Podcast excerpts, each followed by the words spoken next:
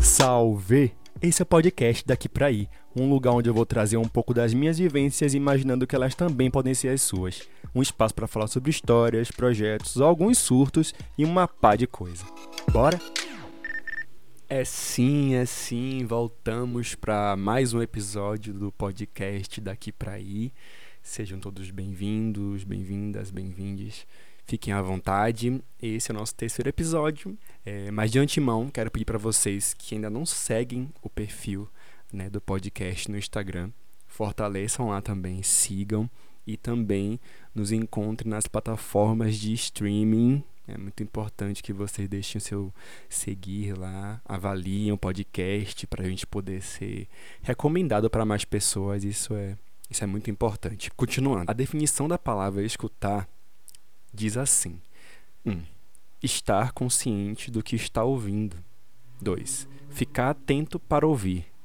Dar atenção a. Essa definição ela é bem simples, mas ela foge um tanto da situação apenas física do escutar, né? Estar consciente, ter noção, isso é muito massa. Talvez exista uma diferença entre escutar e ouvir. Eu já já passei por isso algumas vezes em algumas conversas, em algumas palestras que eu participei ou assisti sobre a diferença entre você escutar e você ouvir. O ouvir ele é basicamente físico, né? Essa parte mais física do nosso corpo de absorver esses sons e processar isso na cabeça, etc.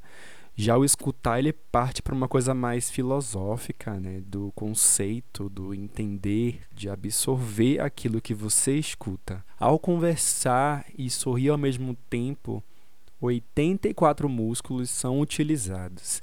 Então existe um esforço que a gente não sente, né? Ele é, ele é basicamente involuntário. O corpo tem muitas reações involuntárias, tal qual, por exemplo, você está piscando agora. Você vai conscientizar que está piscando agora, mas naturalmente você pisca. Você respira naturalmente, são coisas involuntárias. E, e, e eu acho isso incrível. O corpo humano, ele basicamente ele se dá funções é, conscientes e inconscientes e funciona plenamente bem. Quer dizer, plenamente até você ficar doente, ou você dar, uma, sei lá, levar um soco no olho, ou você ter uma bronquite, ou então uma asma. Mas fora isso, o corpo ele se resolve muito bem e me fez lembrar agora sobre a fala né, e o escutar. Eu recentemente fiz um curso básico pelo governo de São Paulo de Libras sobre essa questão do do mecanismo da fala, nós ouvintes, é, esse é o termo correto, utilizamos a mecânica da, da voz, do ouvido normalmente, mas as pessoas surdas, o termo certo é surdos apenas, não é surdo e mudo, tá, gente? Só surdos porque eles podem plenamente aprender a falar, mas eles não falam porque não se escutam, então eles são surdos. Mas aí os surdos eles desenvolvem outros mecanismos que são as mãos, né? Os, as feições também. Para quem não sabe, as feições também são parte da fala deles, tá ligado? Então não é só as mãos. Se você faz as mãos e não gesticula com o rosto ou com o seu corpo junto com aquele sinal, talvez a mensagem não chegue da forma que você quer, enfim. Então fazer esse curso para mim foi assim incrível descobrir essas nuances, esses detalhes, essas particularidades, porque de fato é uma outra língua. É como se diz, Libras é língua brasileira de sinais, não é linguagem, tá? É uma língua mesmo, é um idioma dos surdos né? Particularmente do Brasil. Libras é só no Brasil mesmo, tá, gente? Não quer dizer que os mesmos sinais daqui são iguais em outros países. Inclusive, muda-se de estado para estado, tá? É assim, um universo incrível. Eu sou apaixonado. Eu cresci próximo desse universo desde muito novo. Eu tive vivências em relação a Libras, seja na igreja, quando eu interpretava alguma música com as luvinhas brancas lá na frente, etc. Ou fosse com a minha tia. Eu tenho uma tia surda que, inclusive, inclusive queria me levar de minha mãe e manhã disse que não. Então, fossem por essas experiências, eu tive muito próximo dessa forma de fala, dessa forma de escuta, de entendimento também, né? Isso me faz pensar, será que a gente se escuta quando fala? A gente, eu tô falando em relação a se escutar em relação a conscientizar esse ato, tá ligado? Você, você faz essa análise, o que é que você está falando? E o que é que você fala que você absorve. Porque tem gente que fala da boca para fora, assim. Que fala só por falar e sai cuspindo merda torta direito, mas eu sei que tem pessoas que se autoavaliam. Eu tento fazer isso, principalmente quando eu falo alguma merda, porque aí bate num lugar que é tipo, você falou merda, aí aquilo fica na minha cabeça, como eu falei, eu sou meio rancoroso, e aí eu fico com aquela coisa remoendo. Já falei sobre isso na terapia também. Eu tenho um costume bem ruminante, assim. Se eu fosse um bicho, eu seria uma vaca. Eu tenho certeza. Porque porque eu fico remoendo as coisas às vezes. E muitas das coisas são, aquelas, são aquelas que eu mesmo falei. E eu quero pensar melhor sobre isso no meu futuro, sabe? Nos meus processos, para que eu fale menos coisas que eu mesmo não gostaria de escutar.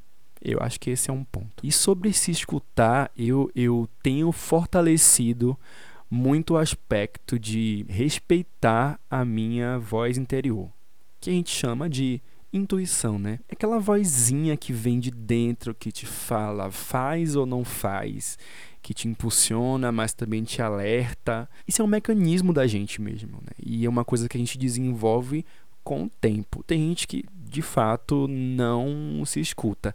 Eu estava até escutando o podcast da Lorelai Fox, que é o podcast para tudo, que inclusive foi uma das minhas inspirações para criar o daqui para aí, e ela falava sobre as pessoas que não têm uma voz interior, que não que não conversam consigo mesmas.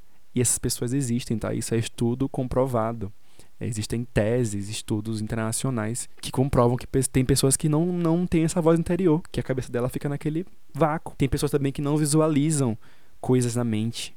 Né? Aí eu, eu, enquanto artista que vivo basicamente da imaginação, penso como é que é isso. Gente, é um surto. É um surto você ter uma mente que vive num breu?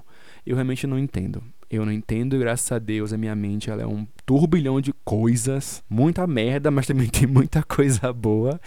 E eu nunca imaginei que, que isso podia ser possível, sabe? De ter pessoas que não têm essa voz interior. E o quanto que isso salva a gente às vezes de fazer coisas, né? Que é aquele estalo de, epa, cuidado aí, porra. E você se previne de alguma situação que às vezes podia te botar numa enrascada assim sem tamanho. Essa voz na nossa cabeça, né, de falar: "Meu filho, não vá por aí". Enfim, por falar em meu filho, tem uma coisa muito forte com relação ao que a mãe fala pra gente não fazer, né? E aí, às vezes a gente não escuta e toma bem no cu. Enfim, eu tenho isso desde muito novo. Na Bahia a gente costuma falar que praga de mãe é uma coisa que assim, não queira, gente. Tá? E se você for mãe, por favor, não jogue praga no seu filho, isso é muito sério, tá ligado? Primeiramente, assim, a palavra, ela tem um poder muito forte. Palavras têm. E eu aprendi inclusive isso em Harry Potter, né? Dumbledore fala que as palavras são uma fonte inesgotável de magia. Posso ler magia também como energia, então aquilo que você fala, aquilo que você emite para o universo, reverbera de alguma forma.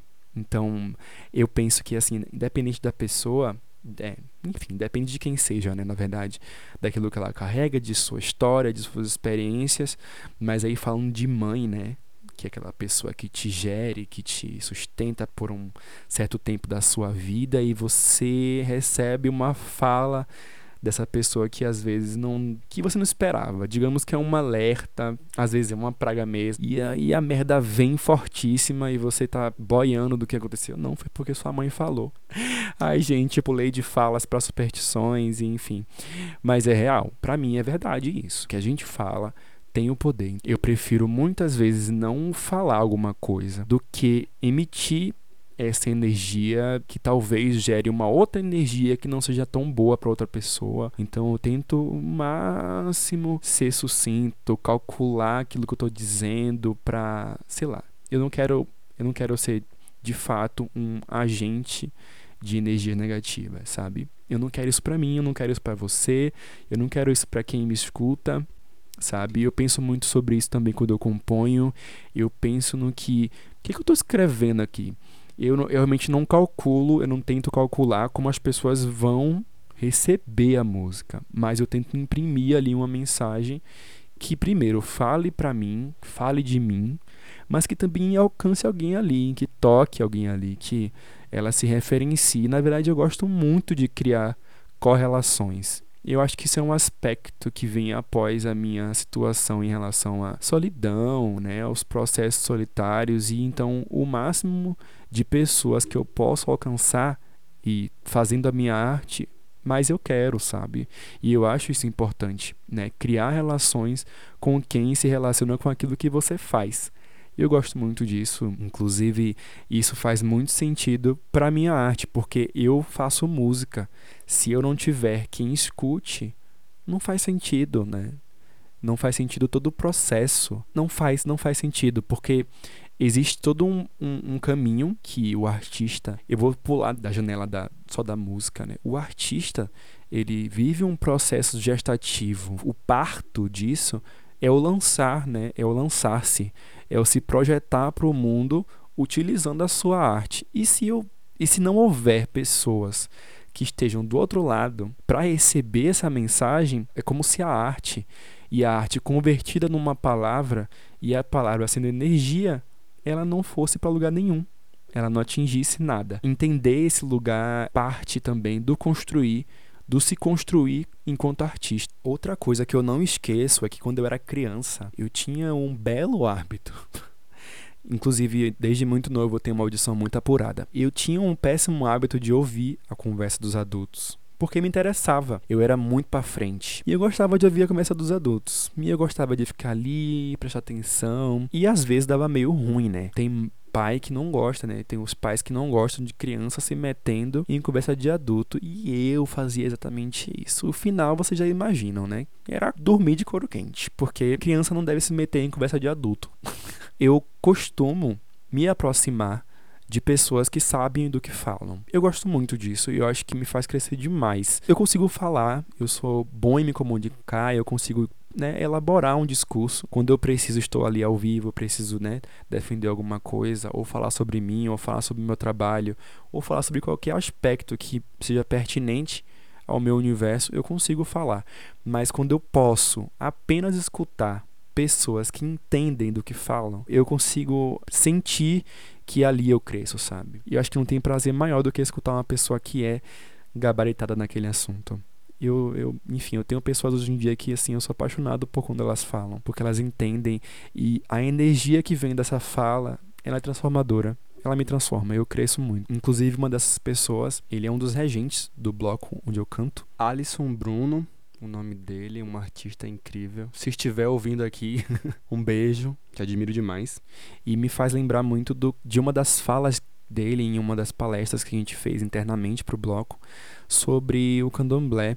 O candomblé é basicamente uma cultura do escutar, do passar de um para o outro. Talvez hoje em dia existam livros né, que falem sobre a cultura, sobre tudo, sobre orixás, etc. Mas originalmente o que se promove, o que se promovia na religião, né, na cultura, era que se passasse a tradição através do contar a história. Então era o falar e o escutar, aquilo que você aprendia e você passar para frente. Hoje ainda, ainda existe isso, obviamente, né? Enfim, orixá não muda, quem muda somos nós, mas isso é interessantíssimo, porque se você entende que uma tradição, uma cultura, ela existe através basicamente daquilo que a pessoa carrega e passa para o outro, é, isso é um bagulho imaterial. Isso tem um valor que é, enfim, não tem tamanho, tá ligado? Porque é o intelecto. O intelecto ele é, não pode ser monetizado, né? Você, óbvio que você pode cobrar por uma palestra, você pode cobrar por um, por um show, por uma aula, enfim. Mas eu tô falando daquilo que é seu. Respeitar essa hierarquia, né? esse lugar do mais velho, de entender que é aquele mais velho que carrega a história, de cuidar disso. O cuidar desse mais velho, desse ancião, desse patriarca, dessa matriarca, é cuidar da história da religião. Então existe esse lugar que é preciosíssimo e eu acho isso lindíssimo. Falei agora aqui sobre quando eu era criança que eu tinha um ouvido muito apurado para as conversas alheias, mas também eu tinha um ouvido muito bom para música, eu penso. Já comentei antes que eu ouvia muita rádio, que eu assistia muita televisão, e eu acho que eu treinei meu ouvido para isso. E aí, ouvindo de tudo, era uma grande salada de fruta, assim, mas eu lembro, eu tenho memórias muito fortes de serem músicas boas. Quer ver? Eu, tipo, eu ouvia, eu tinha um CD, The Best of Celine Dion. Olha o nível, tá? olha o nível, eu já era uma criança o quê? Bilíngue, eu, enfim. E aí eu também tinha o Laura Pausini, então já não era nem bilíngue, eu já tava poliglota, porque eu cantava italiano, espanhol e inglês. Ai, gente, jurou, né? Mas eu tentava muito bem. Pelo menos eu era afinado. É o que eu. É assim, é o que eu tento imaginar. É que eu já era bem afinado, mas eu gostava muito desses álbuns. Eu também tinha um que era de Javan Novelas. Olha o extremo, né? Eu saí da Itália, parei no Brasil, é vindo de Javan. Sabe essas músicas de abertura de novela? Gente, eu era fascinado por abertura de novela. Tem uma, inclusive, que me marcou muito, que é a abertura de A Indomada né, que além do visual ela é muito linda, mas a música em si, o que a música fala. Eu vou ler aqui para vocês o trecho da letra da música da abertura de Indomada, que é cantada pela Débora Blando. A letra fala assim, ó: Vem sentir a era das águas. O velho tempo terminou. Somos filhos da mãe natureza, ventre do total amor.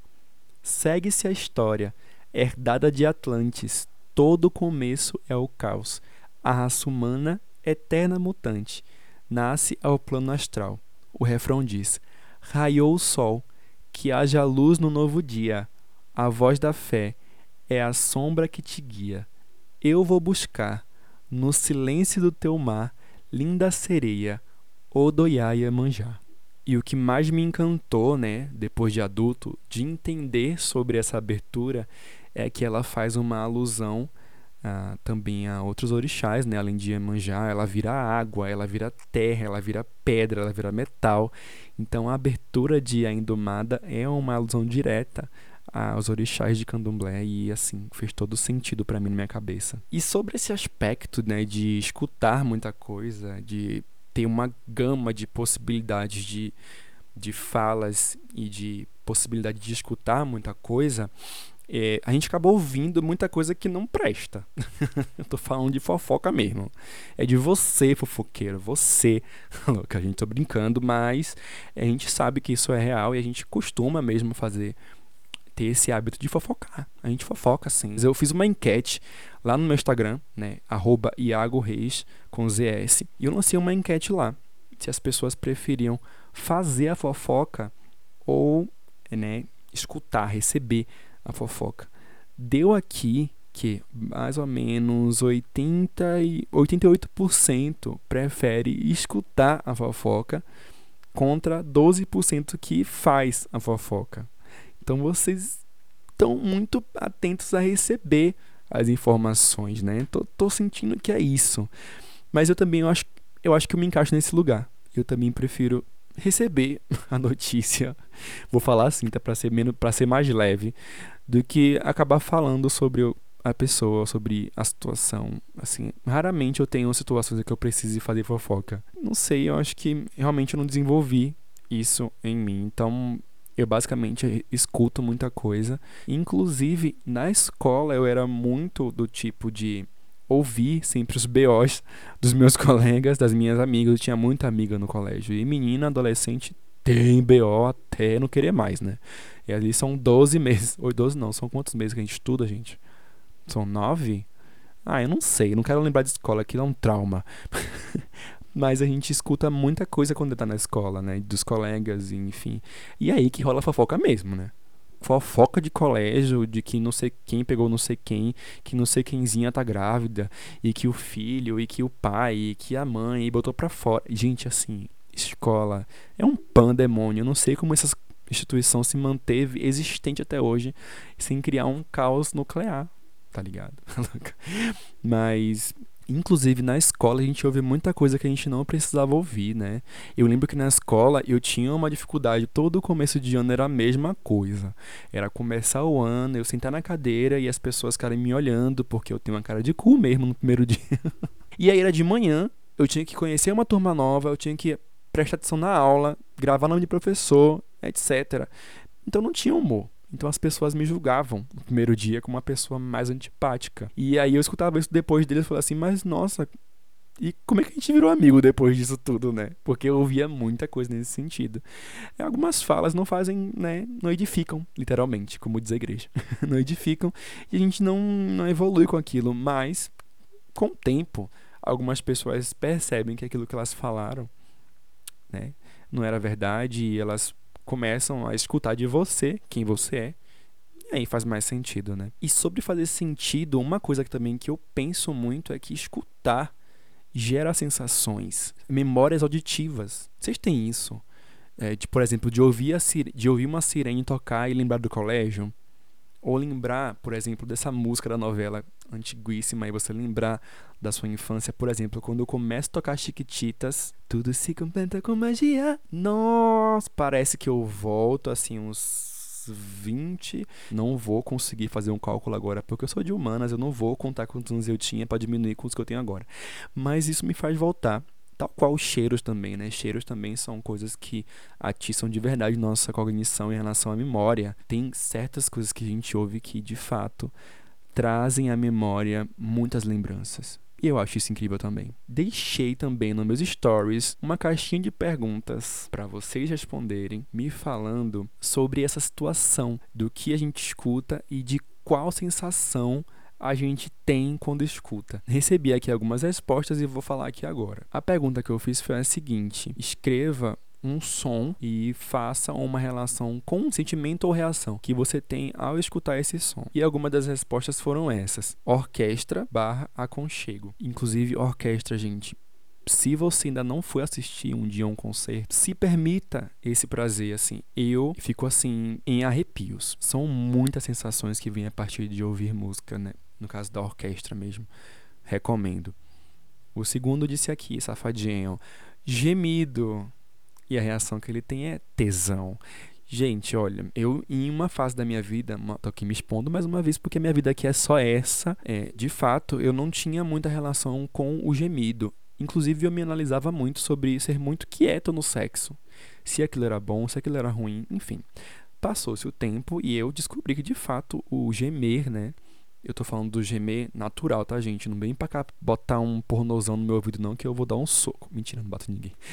Mas é uma questão mais natural, assim. O gemer do prazer, de fato, sabe? Não daquele do manipular o outro com aquilo que você fala.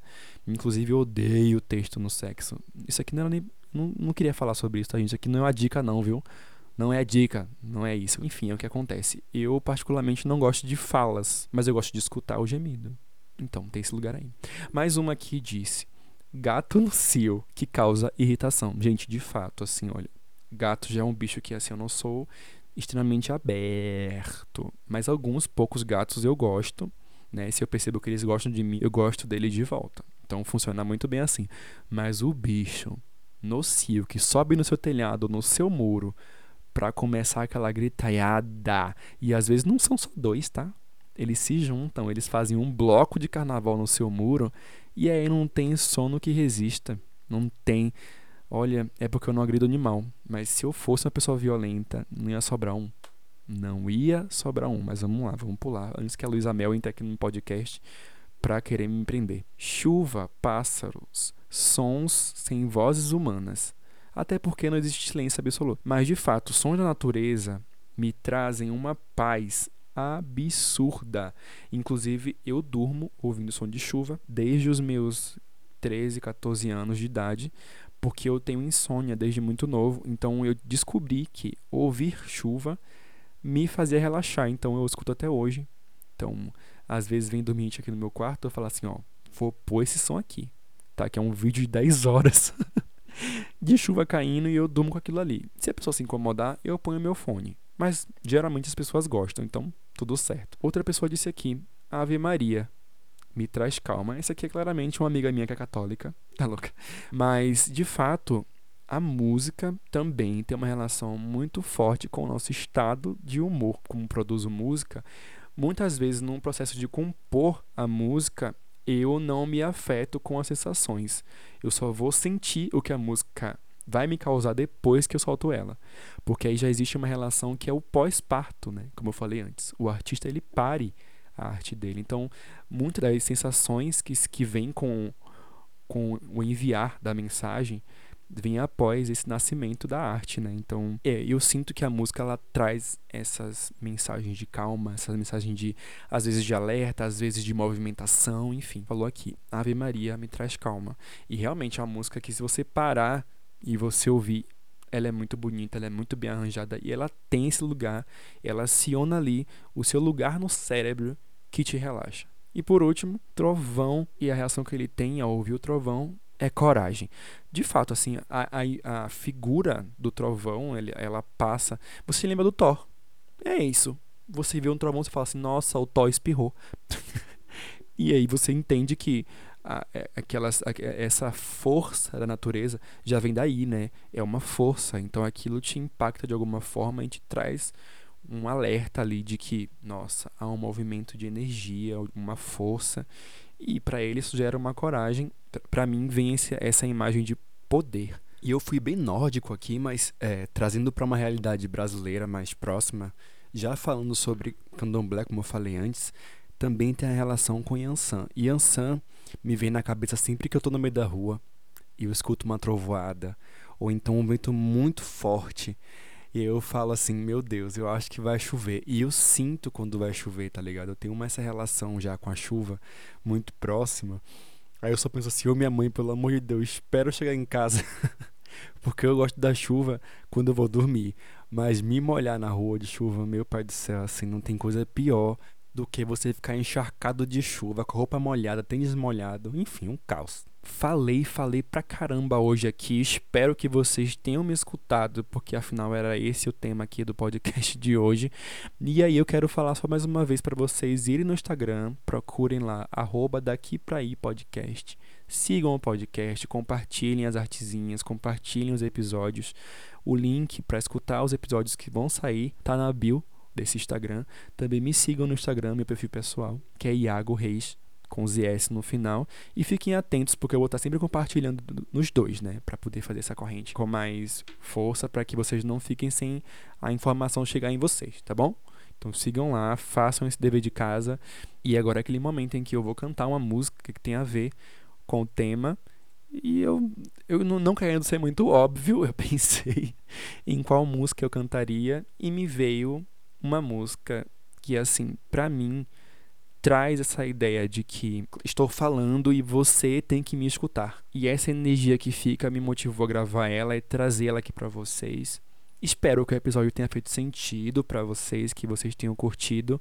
Me ouvi falar aqui por quase 50 minutos, mentira. Mas que vocês tenham curtido e que vocês voltem no próximo episódio. Eu vou estar aqui mais uma vez falando no seu ouvidinho para você criando esse relacionamento que nós temos agora, porque a gente agora namora, tá? a gente tem um relacionamento. louca. Fiquem bem, se cuidem, porque a pandemia ainda não acabou. Mas vamos fazer isso, vamos continuar se cuidando. Até a próxima e um beijo. Oh, the time has come for my dreams to be heard. They will not be pushed aside and turned into your own.